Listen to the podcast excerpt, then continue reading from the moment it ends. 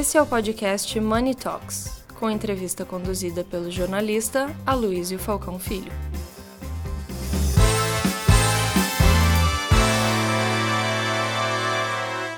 Muito bem, vamos passar para o nosso segundo personagem do dia, Ricardo Roldão. Cadê o Roldão? Opa, estava aí escondido. E aí, queridão? Nós, nós, eu posso chamar de Roldão Ricardo ou MC Linguiça? Quem tá, Para quem não entendeu, MC Linguiça, vamos começar para a história, Roldão? Vamos, MC Linguiça? Bom, você está na moderação, aí, Luizinho, fica à vontade. Então, bora lá. Conta, conta para o pessoal a história do MC Linguiça. Eu vou, eu vou, eu Introduz, vou... vai. Nós estamos conversando aí com, com os amigos e, de repente, um, um deles disse que tinha um problema muito sério no condomínio dele, porque tinha um MC, não sei das quantas, que ficava ouvindo música alto pra caramba. E deram uma confusão. E daí ele falou assim, não sei mais o que eu faço. É, de esse pessoal? O dinheiro mudou de mãos, eu fico desesperado. Aí ficou todo mundo olhando para o sujeito. E daí o Rodão veio com a seguinte história. Não, acho que foi bastante engraçado esse episódio, né? Porque o dinheiro ele muda de mão, né? Eu acho que a Cris colocou aqui que as pessoas ficam impressionadas como que é, o Brasil é um país cheio de oportunidade que faz com que pessoas que vêm de uma classe menos favorecida construir empresas, fazer um legado, né? E eu acho que eu brinquei com ele, né? Que eu falei, pô, eu também sou, eu também tenho essa história, né? Porque quando a gente ia no Guarujá, o meu pai tinha uma Kombi e meu pai era feirante. Então ele tinha dois, acho que aqui todo mundo sabe que é um encerado. O encerado é o que cobre a banca da feira. Então ele, ele colocava um encerado em cima, colocava dois pau da, da, da barraca que fazia com uma coberta e um encerado embaixo. A gente ia para o Guarujá e dormia. É, é, ia para a praia e dormia ali no, no encerado. E ainda bem que não foi em frente ao condomínio desse nosso amigo, né, Luizio? É como você vendia a linguiça. Aí, aí ficou. O Aloysio fez esse apelido carinhoso de MC Linguiça, né? Bom, já que a gente começou com essa história, Rodão, vamos, é, vamos repetir a fórmula, falar da sua família, do que você aprendeu com seu pai, como você era como quando criança e especialmente quando você começou a ficar adolescente, que você já começou a trabalhar com seu pai. Conta pra gente. Bom, eu sou filho de imigrantes também. O meu pai ele eh, nasceu na Ilha da Madeira, veio para o Brasil com 11 anos e eu sou neto de italiano. O, o meu avô materno ele é da Calábria, nasceu em Diamante, então já viram, né? Italiano com português. O meu pai ele tem uma história interessante que ele veio para o Brasil sozinho com 11 anos e, na verdade, as pessoas que eram para tomar conta dele, ele teve que tomar conta das pessoas. E quando ele chegou no Porto de Santos, o tio dele confundiu o dia e ele, com 11 anos, ficou dois dias esperando o tio ir buscá-lo. É incrível essa história do meu pai. E eu comecei a trabalhar com meu pai, eu tinha exatos 10 anos. Porque meu pai ficou, era um feirante, ele ficou, ele teve tuberculose em 79 e ele acabou perdendo tudo praticamente na feira e etc. E eu comecei a trabalhar com ele, eu tinha por volta de uns 10, 11 anos. É, eu costumo brincar que a, o meu pai começou vendendo linguiça num Fusca, pintado a pincel, e aí quando a empresa cresceu um pouco, ele comprou uma Kombi e contratou o primeiro colaborador dele, que nesse caso era eu. Então eu trabalho com meu pai desde os dos 11 anos, isso já fazem 40 anos. Já está dando a hora de aposentar, mas quando eu vejo a Tico aqui com essa história brilhante dela, não dá para parar, né? Então vamos continuar, né, Luiz? Agora, é, eu lembro de uma história que você contou é, do seu pai, é, quando você, você queria comprar alguma coisa, era um sanduíche, não era? Ah, essa história é brilhante. Quando você começa desde cedo a, a aprender o valor das coisas, né? E, o, e quando nessa época que meu, era eu meu pai a Kombi, a gente era ambulante. O que, que era ser ambulante? A gente passava sempre B2B. O meu pai ele acabou, é, ele tinha amizade com os comerciantes da onde ele fazia feira. Então era o açougue, a padaria, a lanchonete, o mini mercado. E no final da clientela, eu ainda estudava à tarde. E no final da clientela, o meu pai deixava eu fazer um lanche e tal. Aí eu falei, pai, posso pedir algo diferente? Aí eu pedi um, um lanche, acho que era o lanche mais caro do cardápio daquele último cliente, uma lanchonete. Aí ele deixou eu comer o lanche, e aí eu terminei. Ele falou assim: Ó, oh, meu filho, deixa eu te explicar uma coisa. Sabe quantos quilos de linguiça nós vamos ter que vender para pagar esse seu lanche? E aí que você aprende realmente a questão de você dar valor e saber o quanto custa, né? E eu venho tentando passar isso para os meus quatro filhos, que geralmente com filho a gente fala assim, puxa vida, eu não quero que o meu filho o meu filho passe por aquilo que eu passei. Mas isso é um grande equívoco, porque na verdade o que eu passei é o que faz o, o, a pessoa que eu sou hoje, né? Mas eles estão no bom caminho. A Vitória está aqui me acompanhando hoje, eles estão no bom caminho. Até fazer uma pergunta relacionada com isso. Isso é algo que também eu acho que aflige todos os, aflige, acaba afligindo todos os pais. É, quando você tem uma história na qual passou por algumas dificuldades, a tua é, reação natural é querer que isso não aconteça com seus filhos. Agora, por outro lado, também, se eles não tiverem nenhum tipo é, de dificuldade, como é que eles vão entender é, o caminho é, do sucesso? Que as coisas não são exatamente, não caem de mão beijada. Como é que você pensa a respeito disso? É, eu tive aula com um professor indiano, né? Ele dizia o seguinte: o seu filho, que a gente tem muita preocupação do que vai ser o filho, como vai ser, se você dá estudo, se você começa a trabalhar, né? Ele falou: não, você dá três coisas para ele: é, alimento, luz do sol e amor. Então, acho que é, é, é com isso que eu procuro até mesmo controlar a ansiedade de pai, porque eu acho que nós que estamos aqui hoje nesse evento são pessoas que tiveram muito sucesso na vida. Eu não sei a história de todo mundo particularmente, mas nós sabemos que grande parte aqui veio do menos nada, né, Luiz? E quando eles têm diante deles pais que, que, que fizeram o que fizeram, que eu lembro quando a gente fez um show é, em 2015, que era uma convenção da empresa, e o meu filho mais velho falou: Puxa, pai, agora eu, agora eu entendo a sua ausência, né? tinha, sei lá, 3, 4 mil colaboradores lá. Agora eu entendo o tamanho daquilo que você criou e eu entendo o tamanho da, da, da sua ausência, muitas vezes, como pai, né? E, então é isso, Luiz. Eu acho que você educar os filhos com um pouco de fome e um pouquinho de frio não faz mal nenhum. Bom, como é que vocês saíram da condição de ambulante para atacadista? Você falou que curiosamente, sempre foi no, no, no ambiente de ser um comerciante para comerciantes. Né? Mas como é que se deu essa transformação? Na verdade, Luiz, eu, eu sempre fui uma pessoa muito inquieta e muito otimista, né? Eu acho que isso é uma. Alguém comentou aqui a característica do empreendedor, do empreendedor é ele ser otimista. Então, por exemplo, eu quando era ambulante, eu vendia, sei lá, 30 quilos de mortadela por dia, 30 de queijo.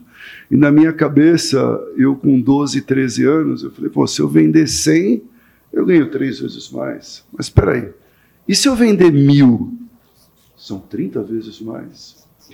E aí eu, o, o primeiro conflito que eu, tinha, que eu tive com meu pai, eu devia ter uns 15, 16 anos, que a gente começou a ganhar dinheiro, quem é empresário mais velho aqui lembra do Sarney, né? Lembra da né? Piponze lembra bem do congelamento, Polícia Federal com os helicópteros em cima do pasto. E naquela, naquela época, é, a gente tinha o produto, mas era tabelado. Eu lembro que, que os fabricantes mudou o nome de queijo, porque estava escrito lá queijo tipo prato. Aí o fabricante mudou o nome, queijo tipo Dambo. Então a gente vendia, Luiz, pelo, por triplo da, porque na verdade ali você vendia porque você tinha o produto tinha muita falta. Quem tinha cobrava o preço que queria. Então a gente se alavancou muito nisso. E eu falei para o meu pai, está na hora de agora a gente começar a criar uma empresa. É, eu, eu, com 16, 17 anos, criar uma empresa nos moldes que é na, na Cantareira. Não sei quem conhece ali perto do Mercado Central que tinha aqueles depósitos, balcão. Aí, aí tinha uma moda na, na, na, família que as pessoas queriam morar no Alphaville ou morar na zona norte de São Paulo, ali no Jardim São Bento. Né? A primeira que meu pai, não, nós vamos ali para o Alphaville. Eu falei, pai, casa nós já temos para morar, eu preciso criar uma empresa. E e eu também tinha acabado de entrar na faculdade. Né? Aí a primeira transição que foi feita foi essa discussão com meu pai, e eu falei, eu, eu preciso, porque o depósito, Luiz, era um sexto dessa sala, que era na lavanderia da minha mãe. A gente dividia a lavanderia da, mãe, da minha mãe com uma câmera fria. Aí eu falei, olha, eu vou deixar de ser ambulante, eu vou passar aí tirar o, o, o, pedido antes do cliente e a gente entrega depois, porque como ambulante faltava uma coisa, sobrava outra. E foi assim que foi a primeira mudança nossa do, de ambulante para um distribuidor. E aí eu consegui convencer meu pai e o primeiro imóvel que eu, que eu comprei na vida é hoje onde é o Instituto Roldão, onde a gente ajuda lá mais de 300 crianças de abrigo com aulas de judô. Tem o nosso projeto do Paulo Batista lá, do Eduardo Mufarrege, que é o, o, o Alicerce, onde a gente dá reforço escolar também. Mas essa foi a primeira grande mudança que foi deixar de ser ambulante e virar um distribuidor. É, e quando você abriu o, o propriamente dito, quando foi? Aí foi mais uma das mudanças, né? Porque isso foi muito engraçado. Eu lembro que o atacado de autosserviço no Brasil só existiam os holandeses que é o, o macro, né? Aí depois veio o Atacadão do Paraná e um outro concorrente hoje nosso. E aí eu estava nessa loja balcão, já tinha virado um, um, depósito do nosso querido Antônio Hermílio, que eu comprei um antigo depósito de cimento dele, que era a nossa distribuidora. Então a gente investiu muito numa distribuição. Só que final dos anos 90, pós-Plano Real, não sei se vocês se lembram, teve um boom de empreendedorismo lá, desde eh, o que, o que vai estar na cabeça de todo mundo, é aquelas towner de cachorro-quente, aquelas... Então, houve um boom na economia de empreendedorismo. E aí já não fazia mais sentido você estar na distribuição, porque os clientes já passavam ir nessas lojas de autosserviço, que hoje é conhecida como atacarejo, cash and carry, e aí eu falei, pô, a gente tem que dar o, a, a, outra mudança, que a primeira foi de ambulante para distribuidor e a, e a terceira de distribuidor para entrar no, no, no, no, atacarejo, no cash and carry. E aí foi que em, em 2000 a gente abriu a primeira loja na freguesia do Ó, que é o bairro que eu, que eu nasci. E aquela distribuição, no meio do caminho também, a gente entrou no setor de lácteos, né? a gente tem uma indústria de lácteos, então toda aquela estrutura que era feita para distribuição na época, a gente foi convertendo e hoje ela, é, hoje ela é o CD da indústria aqui em São Paulo, onde faz a distribuição.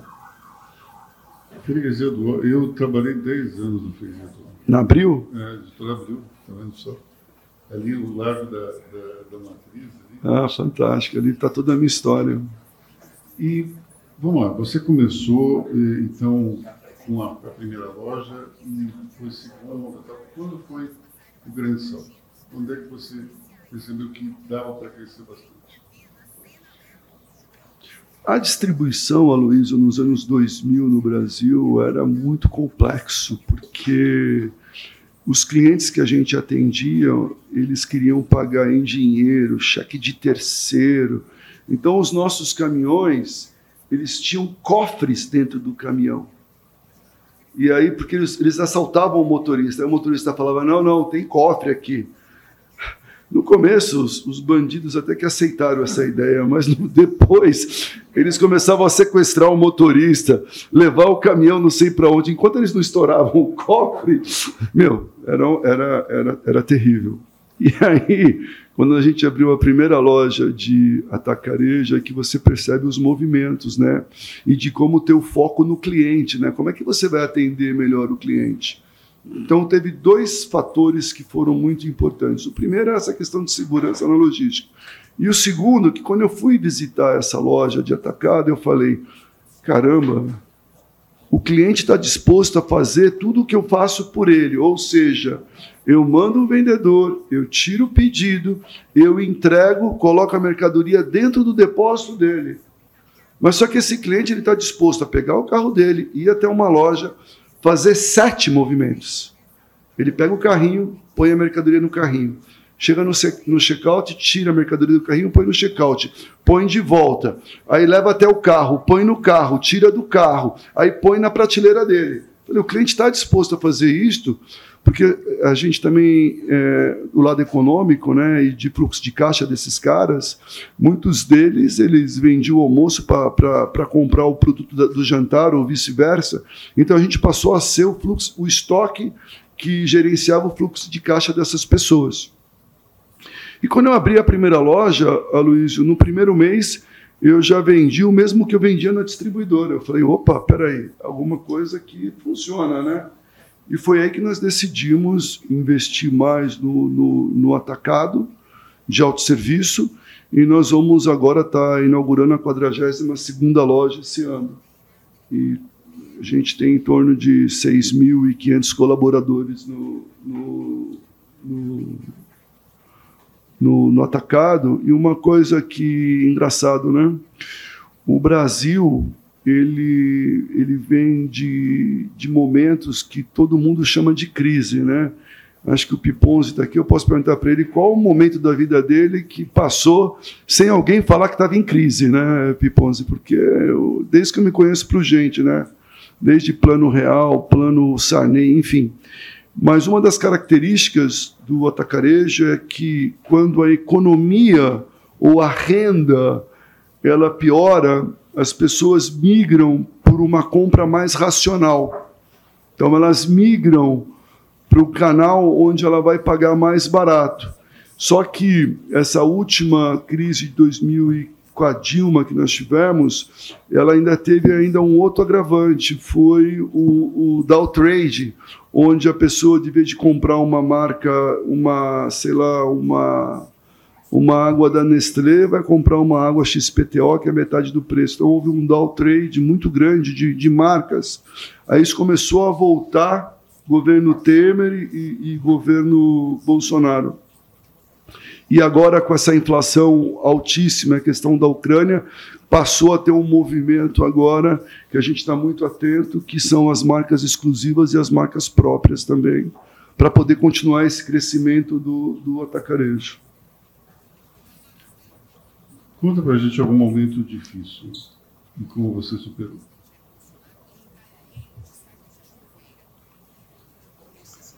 Ah, momentos difíceis a gente tem bastante, mas acho que um que, que foi um momento assim crucial é sempre em, em mudança de sistema, né?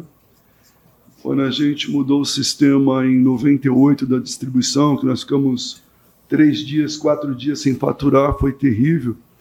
Foi ali que meu pai falou a famosa, famosa frase, que ele entrou na sala, meu irmão chorando, eu desesperado. falou, pai, ferrou, nós estamos quatro, cinco dias sem faturar e o negócio acho que vai dar ruim, né? Ele falou, meu amigo, eu não, eu não atravessei um oceano aos 11 anos de idade para ter meu futuro. Eu adoro essa frase do meu pai, é que me guia até hoje. Em um outro momento também, em 2008, 2009, quando nós mudamos o sistema para o SAP também foram momentos assim de extrema dificuldade, porque é, a gente que trabalha no, no varejo, nós sabemos que é todo dia e o cliente está nas nossas lojas todo dia. Isso também foi foi um momento que que acho que assim os momentos mais difíceis foi geralmente com, com troca de sistema. Isso na vida profissional, né? Na vida pessoal já teve vários outros. Falando em, em troca de sistema, é, como é que é uma empresa familiar tentar profissionalizar essas posições de comando? É um desafio, Aloysio, é um desafio muito grande. É... Porque a gente tentou fazer esse movimento ano passado, a gente não foi feliz, a gente, se, a gente tomou todos os cuidados do mundo, desde da seleção, desde a preparação dos acionistas, né? Porque tem uma, tem uma, uma história de que o empreendedor, fundador, dizem que é difícil ele entregar o osso, né? Mas eu acho que tem que ser um trabalho mais bem pensado, mais bem formulado. O nosso a gente achou que tinha sido, mas não foi, infelizmente. Mas a gente continua nesse, nesse processo de governança, continuamos nesse processo de busca de, de um profissional que toque as nossas companhias. Hoje, é, tanto a indústria quanto o atacado, tá, os CEOs são da família ainda, mas a gente espera é, conseguir atravessar essa arrebentação aí e tá trazendo alguém internamente ou, ou, ou alguém externo que realmente se identifique com os valores da companhia, se identifique com os valores da, da, própria, da, da própria família, né? porque isso é um desafio grande. E o executivo, é, eu conheço muitos executivos e respeito muitos os executivos, mas os executivos eles têm uma agenda deles que muitas vezes você pode contar com ele durante quatro, três, quatro anos, que é o trabalho que ele vai fazer para você, para obviamente para continuar a carreira dele ou não. Eu tive agora em Belo Horizonte e uma das uma das transições mais bem feitas que, que, eu, que eu vi é, recentemente, né? Foi o, o, o Salim Eugênio Matar, que colocou o Bruno lá. Nós tivemos uma palestra dele de como foi a transição, de como foi feito. É realmente um, um case a ser seguido. E como nessa sala aqui, eu acho que também tem bastante casos de sucesso na, na sucessão. E a nossa esperança também é sempre é, ter alguém da, da, da, família, ou membro do conselho, ou até mesmo na execução, que continue o legado da família.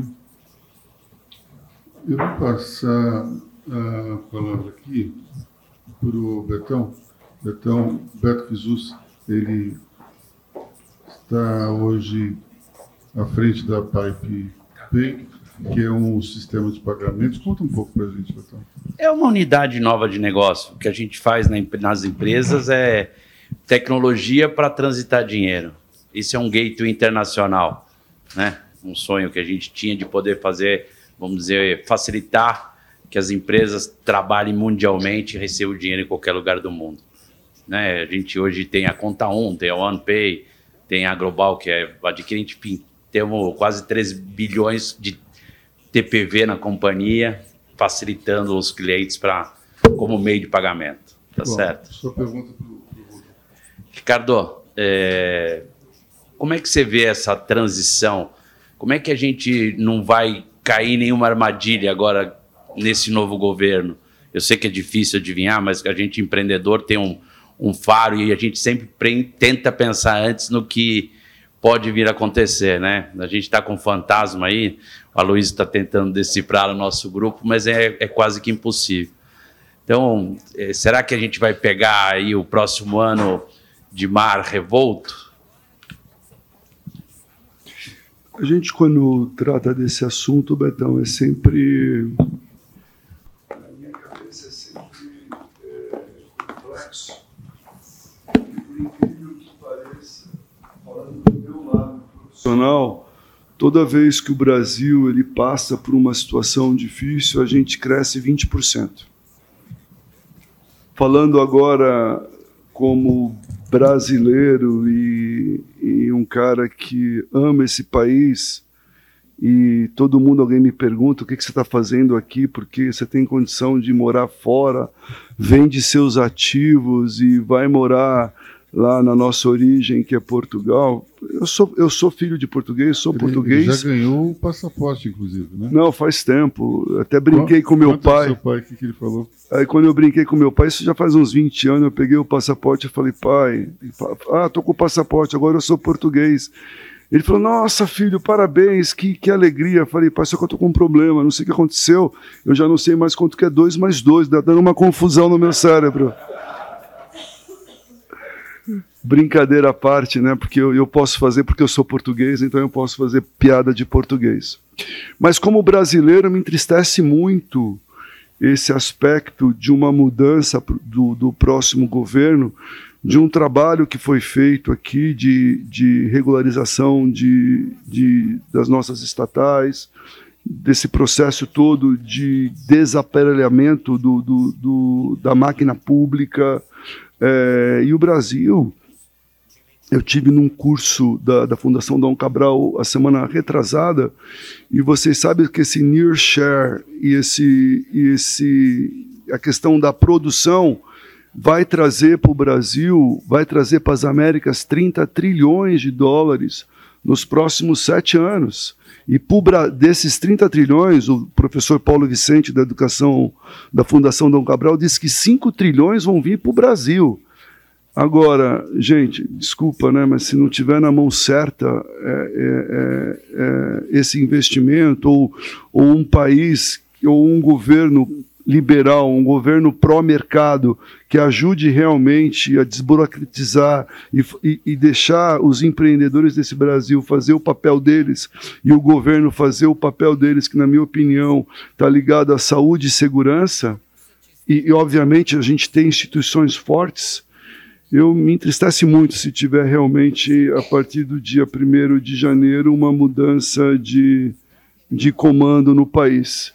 Mas se a vontade popular for essa, pode ter certeza que o Roldão continua, o Ricardo também continua aqui no Brasil. Vamos continuar gerando emprego, vamos continuar fazendo aqui um país melhor. Como é que você vê o futuro do Roldão? Vocês vão. É, tem alguma área específica do país que vocês querem atuar mais?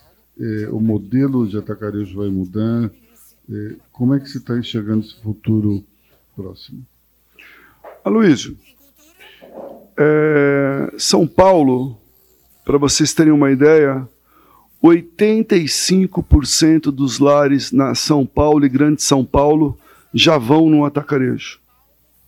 78% do interior de São Paulo já vão para um atacarejo.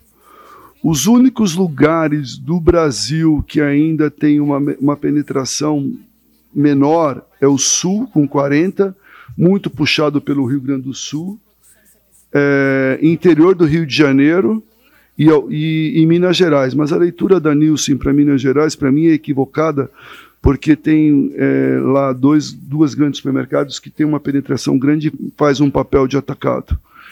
Então, hoje, nós temos os dois grandes players que o objetivo deles é chegar a 100 bi, o terceiro lugar fatura 15, o, o quarto, o quinto 10 ou 8. E se a gente tivesse no ranking da Abras, nós teremos entre os décimo, décimo quinto, próximo de 5 bilhões. Mas o problema é que você percebe que a, a São Paulo já está tomado. É, nós temos que estudar áreas que ainda têm penetração para o atacado. Mas para responder sua pergunta, eu vejo uma consolidação para que, como diria na época de eleição, né, a gente criar uma terceira via de atacado no país, que seria aí uma fusão entre três, duas ou três empresas, que criaria aí uma empresa de 15 bilhões, que eu acho que aí sim tem, tem, tem volume, tem escala para poder estar tá concorrendo com os, com, os, com os, dois internacionais. Rodão, para a gente terminar, eu, eu queria que você contasse para todo mundo uma história que mostra como ele, na verdade, é um comerciante, mas ele nasceu para ser diplomata. Aquela história lá da praia, que o vizinho estava fazendo barulho e você foi lá e resolveu a parada. Conta para gente. Eu tenho casa num condomínio de, de Juqueí, né? E, e uma casa do lado lá, não sei porquê, se o cara tá perdendo, tá indo para leilão. E a casa, desde que eu tenho a casa lá, ela nunca, nunca tinha gente na casa, né? E aí, é, de repente, um Réveillon, eu devia ter umas 40 pessoas na casa. Eu falei, meu Deus, como a casa não é, não é, não é pequena, mas também não é tão grande assim. Né? Aí a zero de jogo no primeiro dia, meu, um som alto, cara. E, nossa, eu falei, caramba. E eu geralmente eu não passo Réveillon na minha casa de praia, né? Geralmente eu passo fora. Aí eu gosto de fumar charuto. Né? Aí no dia seguinte à tarde, a galera todinha lá na piscina, né? Porque no, nos fundos da casa dá para ver lá as piscinas, tal, tal. Eu falei, pô, vou lá conversar com essa turma, né?